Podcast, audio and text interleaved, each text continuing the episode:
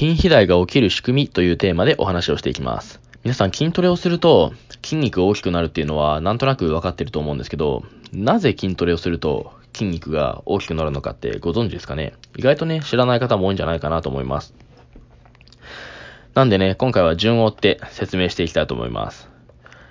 まず、筋トレという行為が筋肉にストレスを与える行為なんですよね。で具体的にどのようなストレスがかかるのかっていうのを簡単にね、ご説明していきます。まあ、大きく分けると4つあるんですけど、まず、強い筋力を発揮するっていうのがストレスになります。まあ、強い筋力をね、筋トレすると発揮すると思うんですけど、強い筋力を発揮するっていうことは、筋肉に強い緊張力がかかるということで、これが筋肉にとってストレスになります。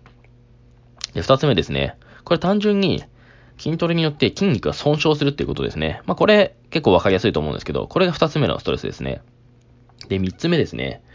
で代謝物が蓄積するっていうのが筋肉にとってストレスになります。で筋トレすると筋肉にエネルギーをやっぱ供給するじゃないですか。そうすると、はそのエネルギーを筋肉に供給することによって発生した疲労物質っていうのが溜まるんですね。まあ、代謝物って言うんですけども、まあ、乳酸とかが有名ですよね。これもね、イメージしやすいかと思います。これが3つ目のストレスですね。じゃあ4つ目。筋肉が低酸素状態になるんですよね、筋トレすると。力を入れている状態が続くと、筋肉が酸素不足の状態になります。これがね、筋肉にとってストレスになります。まあ、ストレスはね、大きく分けて、こんな感じですね。で、様々なね、このようなストレスがかかって、これが筋肥大のシグナルとして脳に送られていくっていう仕組みですね。そうすると、えー、脳はね、筋肉をストレスから守るために筋肉を強くしようっていう風にね、えー、進んでいきます。で、筋トレをすると、筋肉にストレスがかかります。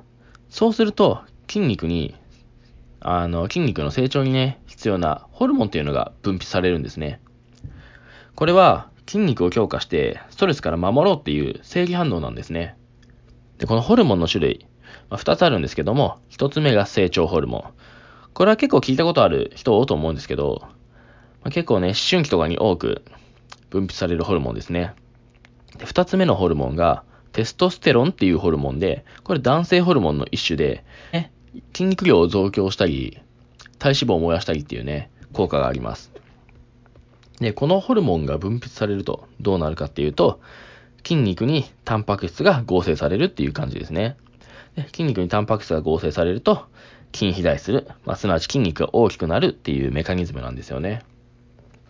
で、最後にちょっと簡単にまとめると、まず筋肉に筋トレによって強いストレスをかけます。ストレスがかかると、ホルモンが分泌されます。これが成長ホルモンとテストステロンですね。で、そのホルモンが脳から発せられると、筋繊維が太くなる。すなわち筋肥大が起きるっていうメカニズムですね。はい。では今回はここまでです。ご清聴ありがとうございました。